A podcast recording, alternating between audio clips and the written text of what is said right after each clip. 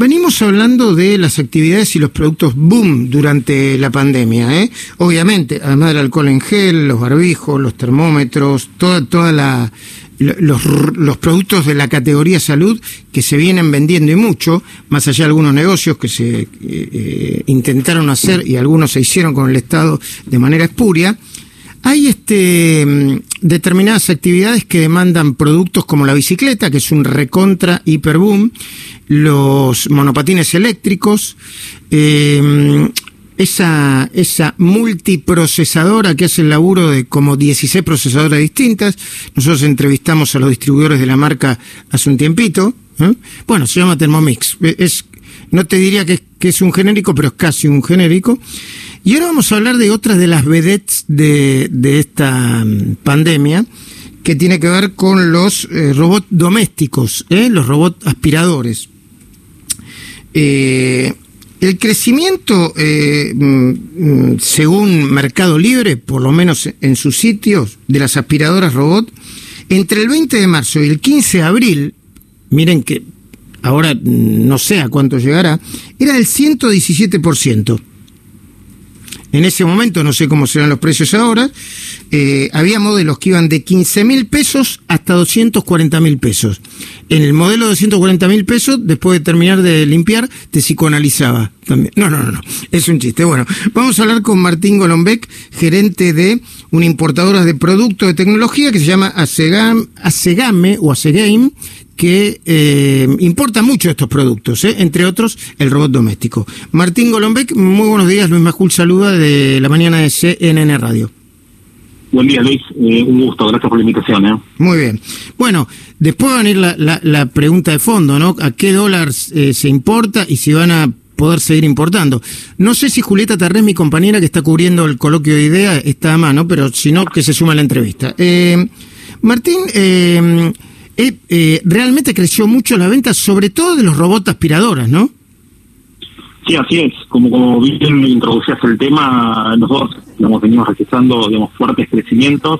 Nosotros lanzamos eh, esta categoría digamos, en el año 2013 y desde ahí fue creciendo, pero digamos notamos a partir del año pasado y sobre todo este año digamos, con la pandemia un crecimiento exponencial digamos, cercano, digamos, en nuestro caso, al 300%. Mm. Primero, Martín, definime cómo es el producto y qué, y qué nivel de aceptación tiene. Eh, que, eh, cuando digo nivel de aceptación, ¿qué nivel de satisfacción eh, después de ser usado? Mira, el, el, producto, digamos, tiene un alto nivel de satisfacción, digamos, casi, la, la, digamos, nosotros nos centramos por nuestras redes sociales, los comentarios de nuestros clientes y la verdad es que lo, lo han llegado a adoptar como, digamos, un integrante más de la familia, ¿sí? El producto, digamos, realmente soluciona, digamos, lo que es la limpieza general del hogar, digamos, en forma automática, uno lo puede programar, digamos, eh, hay modelos que tienen una aplicación, inclusive, digamos, para tu celular, donde vos podés programar el horario del inicio, de finalización, el recorrido que pueda hacer, digamos, el equipo, y lo que hace, digamos, es limpiar, digamos, la superficie, digamos, todo, todo lo que es, digamos, el hogar, ¿sí? Mm. Inclusive tiene sensores que, que te, digamos, si vos tenés una escalera o lo que fuera, digamos, eh, te permiten dejarlo solo el producto sin ningún tipo de problema, digamos. Mm. Eh, eh, contanos cómo funciona. Es, digamos, tiene una, digamos, el, el, modelo, digamos, tiene una batería, digamos, tiene un recipiente en el cual, digamos, se deposita, digamos, la suciedad, que eso se limpia, digamos, tiene un filtro removible que, que, que es limpiable, y uno tiene un control remoto, digamos, y programa, digamos, el horario, digamos, en el que el producto, digamos, quiere que funcione, la aspiradora, se puede ir de la casa, digamos, y dejarlo funcionar solo, tiene, digamos, un sensor que hace el, recorrido del lugar, digamos, y va pensando dónde limpió, digamos, y también va esquivando, digamos, todos los obstáculos que se pueden encontrar en el camino, todo, digamos, en forma automática. Y después, una vez que, digamos, se descarga la batería, vuelve automáticamente, digamos, a cargarse a una especie de cuna que uno, digamos, conecta, digamos, a la electricidad.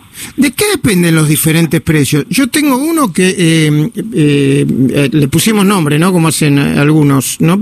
Le pusimos Leopoldo Ramón, le pusimos a este. Y, Bueno. y este...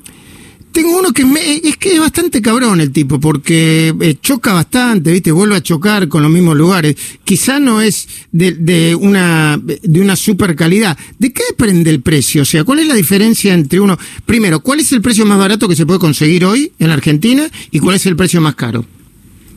Mira, nosotros hoy tenemos eh, productos que arrancan desde los 29.999 pesos, ¿sí? que son los productos más básicos. eso es una escoba, digamos. Es una escoba. Sí, digamos, en realidad digamos, digamos no tiene digamos algunas algunas funcionalidades pero digamos en realidad digamos esto que te contaba al principio como me preguntaba cómo funcionaba no lo cubre todo. Sí digamos por ahí no tiene control remoto y por ahí digamos no tiene la cuna para cargarse cuando ah. eh, el cuando se queda sin batería sí después tenés digamos y llegás a un producto digamos que es el, el tope de línea nuestro actual que digamos aparte digamos de aspirar digamos también te limpia la superficie. Digamos tiene un trapeador digamos, que funciona con agua, tiene un depósito de agua donde, digamos, mientras va pasando, digamos, si vos tenés un piso de cerámica o, porcelanato y demás, va limpiando la superficie. Entonces, tiene la doble función, aspira por un lado y por otro lado también te limpia la superficie. Ese producto está hoy en 37.999 pesos. ¿Y, ¿Y el que más vale, qué tiene? El que más vale, digamos, tiene... ¿Y cuánto, ¿cuánto vale? Ah, Vos me dijiste 37 mil, no, pero debe haber productos más caros o no.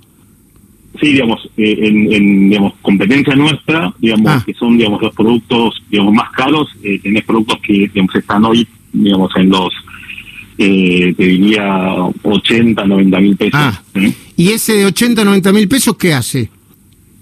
Tienen, digamos, un nivel de sensor diferente, digamos, que, digamos, mapea, digamos, tu, tu hogar, ah. tiene una especie de camarita que lo que hace es, mientras va recorriendo por primera vez, digamos, la superficie, se va fijando si tienes una mesa, si tienes un sillón, si tienes un mueble, y, digamos, y te hace, digamos, en una aplicación en el celular, digamos, como si fuera un plano de tu, de tu casa, ¿sí? Entonces, y vos, lo podés controlar desde el, desde el celular, de, lo podés, este, lo podés instruir, digamos.